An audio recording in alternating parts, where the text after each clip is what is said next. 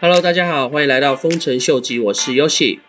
大家可以看到，Bitcoin 终于突破五万的大关，现在基本上已经站稳五万一了。最主要就是因为这几天有一个非常令人振奋的消息，美国最大的两个投资公司，一个是索罗斯，一个是 Rockefeller，这两个在美国相当著名的投资顾问公司。都在这几天宣布，他们将开始正式的进军加密货币的市场。其实，索罗斯他们的公司在今年年初的时候，就已经透过一些其他的加密货币 project 开始间接的投资加密货币。经过一阵子的研究跟认识加密货币之后，这两间公司都已经决定将要开始正式的直接进入到比特币跟以太币的加密货币市场。以索罗斯他们公司的话，一开始将会投入大概二十六个 B 点左右。Rockefeller 的部分，他们目前还在评估想要投资的一个金额。不过，不管金额是多少，以索罗斯跟 Rockefeller 这两个在华尔街的市场上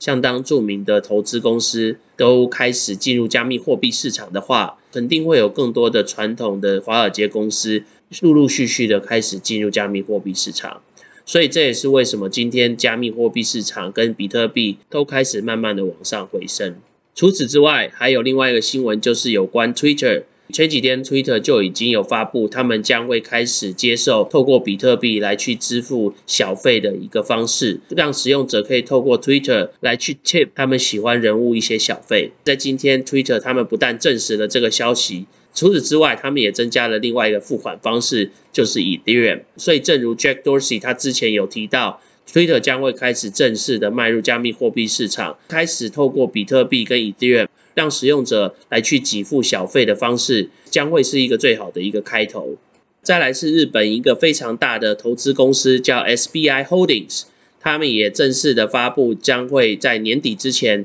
准备一个专门为加密货币市场的一个资金，正式的开始进入加密货币市场的投资。至于金额方面，虽然说他们目前还没有一个确切的数字，不过他们估计将会放大概至少一百到三百万美金。虽然说一百万到三百万美金的投资金额，跟美国的一些大型的投资公司比起来，相对于是小很多。但是主要是对在日本这样子一个比较保守的投资环境下，开始有一些在日本上市的公司愿意打破传统投资，大家普遍认为风险比较大的加密货币，其实是一个非常非常大的一个突破。如果大家还记得，其实 Line Friends 就是 SoftBank 他们旗下的这个子公司，早在二零一七年的时候就已经发行 Line 的 Token。目前也涨到了大概一百五十块左右。虽然说加密货币市场普遍的在日本并没有像美国一样的这么风行，但是其实他们这些企业投资者也都愿意开始慢慢的接触这个新创的科技和领域。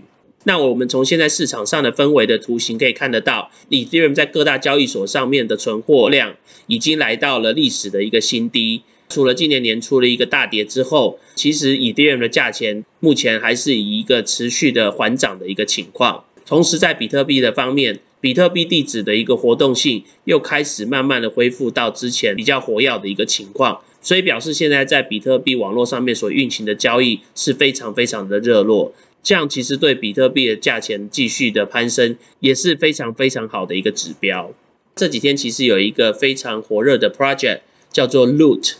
它是架设在 Ethereum mainnet 上面的一个 NFT，相较于市面上普遍的 NFT，大多是以一个图形的方式来去呈现。这个 NFT 它是反其道而行，而是以一些文字的方式来去呈现。那这些文字通常就有可能代表一个事物，也有可能是代表一个，或或者是在，或者是在，或者是在描述一个特定的事件。那就是只是透过这个八行单单的这个一个单字，或是一个完整的句子。来去表达这个整个 NFT 所要形容的一个东西，或是人事物等等的。其中最近一个 NFT 就在市场上面卖了大概将近一百万美金，在短短过一个周末，就有人马上变成了百万富翁。这个 Loot NFT 它主要想要做到的。是跟过往的 NFT 不同的是，过往的 NFT 都是会有一个创作者，然后透过这个创作者，他们会去铸造一个特定的 NFT，然后透过这个 NFT，透过这个 NFT NFT 来去发展他们整个社群。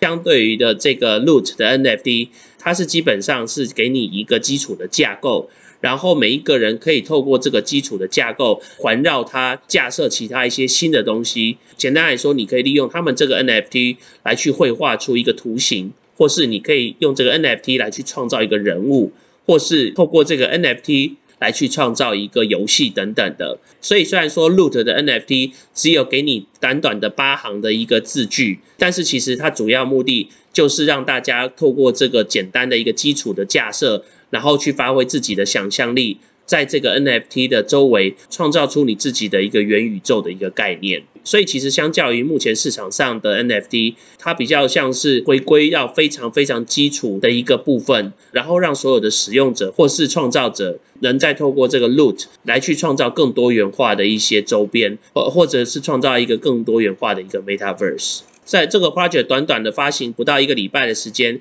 就已经受到 V 神的一个关注。作为 V 神来说，他觉得这个 project 的理念是相当好的。他也有提到说，但是这个 project 到时候能发展到什么样的地步，基于这个 Loot 的 NFT 来去衍生出来后来的一些开发，相对的也是非常的重要。所以其实从我个人的角度来看，之后透过这个 project 而去衍生出来的一些创新，或是透过这个 project 来去衍生出来的一些其他元素的东西，相对于的会是非常的重要。如果靠 root 这个基础的架构，后来衍生出来的东西，相对于是比较创新或是多元化的话，这个 root 的概念，我觉得就是相当成功。但是如果大家后来发展出来的东西都还是跳脱不出现在很多 NFT 上面所形成的一些图像或者是一些游戏的话，那就可能会失去 Root 他们一开始创造这个 NFT 的一个理念。所以其实这个 project 它的 idea 我觉得是非常创新，可是我觉得这个 project 它要么就会非常非常的厉害，但是要么它就有可能